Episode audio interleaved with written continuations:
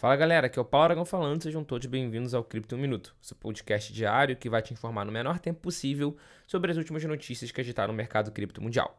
E para começar o Cripto Minuto de hoje, a gente vai falar sobre um ataque hacker que aconteceu no token OP, ou seja, no, no token Optimism. Esse ataque hacker resultou no roubo de 20 milhões de tokens OP e ele aconteceu na noite de ontem, ou seja, de quarta-feira, dia 8 de junho de 2022. De acordo com as informações, o hacker aproveitou uma falha em um formador de mercado chamado Wintermut e conseguiu se apossar dos tokens.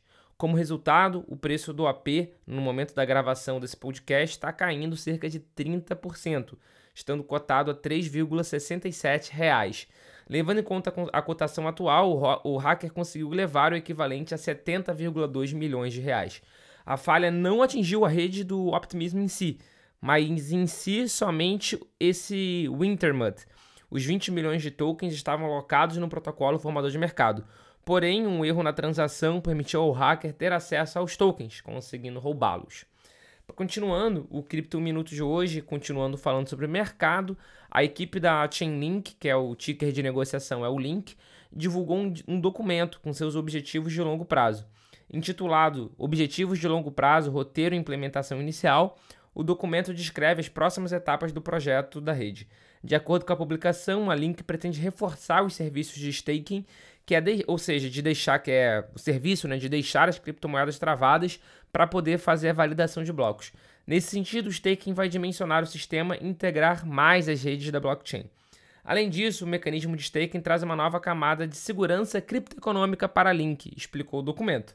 O mesmo vale para a maioria das blockchains de POS, né, de prova de participação, que recompensa os participantes por ajudarem a proteger a rede. Outra notícia que estava agitando o mercado de criptoativos mundial era a questão que da, dos Bored Apes, né, daquele NFT do macaquinho, que no código teoricamente tinha um código que permitia a criação infinita de NFTs. Pois bem, o Yuga Labs, que é a empresa responsável pela, pelo, pelo BAYC, né, pelo Board Ape Yacht Club, anunciou que desativou o código do protocolo que permitia a cunhagem ilimitada de NFTs pela empresa.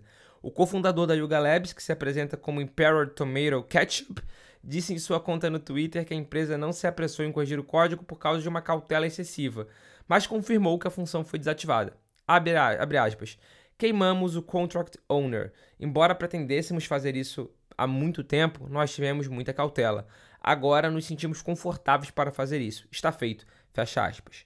É, resta saber se eles realmente já estavam pretendendo fazer esta eliminação do código ou se essa correção foi feita por causa de toda a repercussão que a descoberta desse código causou.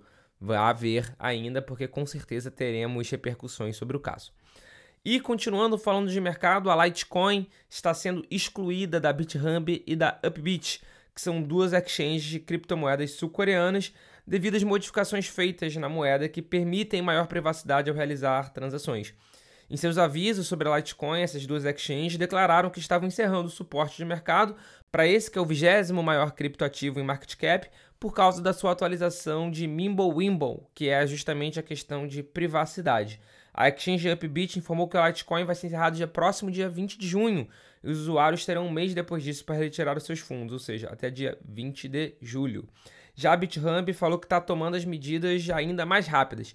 Em seu aviso de deslistagem, a exchange enfatizou sua responsabilidade de abre aspas, proteger seus usuários e construir um mercado transparente de ativos digitais. Fecha aspas. Isso impedirá que os usuários depositem Litecoin já agora, dia 8 de junho, ou seja, a partir de ontem, e vai dar até o dia 25 de julho para retirar totalmente os Litecoins da exchange. Vale ressaltar que isso não é algo recente, essa perseguição das exchanges reguladas é contra os ativos, contra os criptoativos que têm protocolos que tenham um determinado nível de privacidade. Então já era esperado que isso acontecesse nas exchanges sul-coreanas desde que teve a atualização na rede da Litecoin. E para fechar o Cripto Minuto de hoje, uma notícia da rede Ethereum. Os desenvolvedores do Ethereum implementaram com sucesso a atualização de Merge no início da tarde de ontem, da quarta-feira, dia 8. É, vale ressaltar que essa implementação não foi ainda na rede do Ethereum propriamente dito, mas em si em cima de uma das testnets da rede do Ethereum. E vale ressaltar que alguns blocos ficaram perdidos após essa atualização, só que os desenvolvedores também disseram que tá tudo ok, era tudo dentro do esperado. Se todos os testes derem certo, essa atualização que vai transformar o Ethereum em POS, ou seja, Proof of Stake, vai tirar de Proof of Work, vai passar a ser Proof of Stake. Se der tudo certo, a expectativa do time do Ethereum é que isso seja implementada na blockchain Avera, né, na blockchain real, já agora em agosto de 2022.